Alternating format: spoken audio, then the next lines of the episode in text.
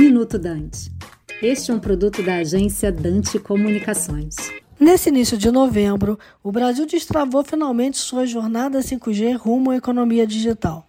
Foram dois longos anos de espera que, segundo estimativas da consultoria IDC, podem custar só aos negócios B2B 2,2 bilhões de dólares, ou cerca de 12 bilhões de reais, em receitas que deixarão de ser geradas já no ano que vem, uma vez que a disponibilidade dos serviços não acontece da noite para o dia. De acordo com as próprias normas da Anatel, o 5G só deve começar a funcionar nas 26 capitais do Brasil e no Distrito Federal a partir de julho de 2022. Para as cidades com mais de 30 mil habitantes, o prazo de implantação é ainda maior, julho de 2029. O governo calcula que o 5G vai gerar 1,2 trilhão de investimentos nos próximos 20 anos.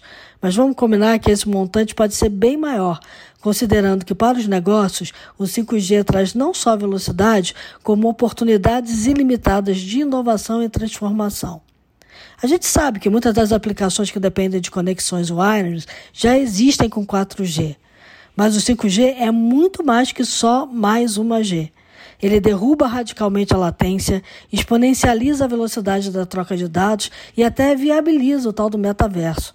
A gente está falando de uma tecnologia que vai alterar os pilares da nossa sociedade, de tão disruptiva que é, a partir da combinação com inteligência artificial, cloud computing, edge computing e internet das coisas, em redes públicas ou privadas, provendo soluções para a indústria, agronegócio, saúde, cidades inteligentes, educação. Se você ainda não despertou para a importância econômica do 5G e para os usos que a sua empresa pode fazer dessa nova geração de conectividade móvel, corra! A hora de saber mais é agora.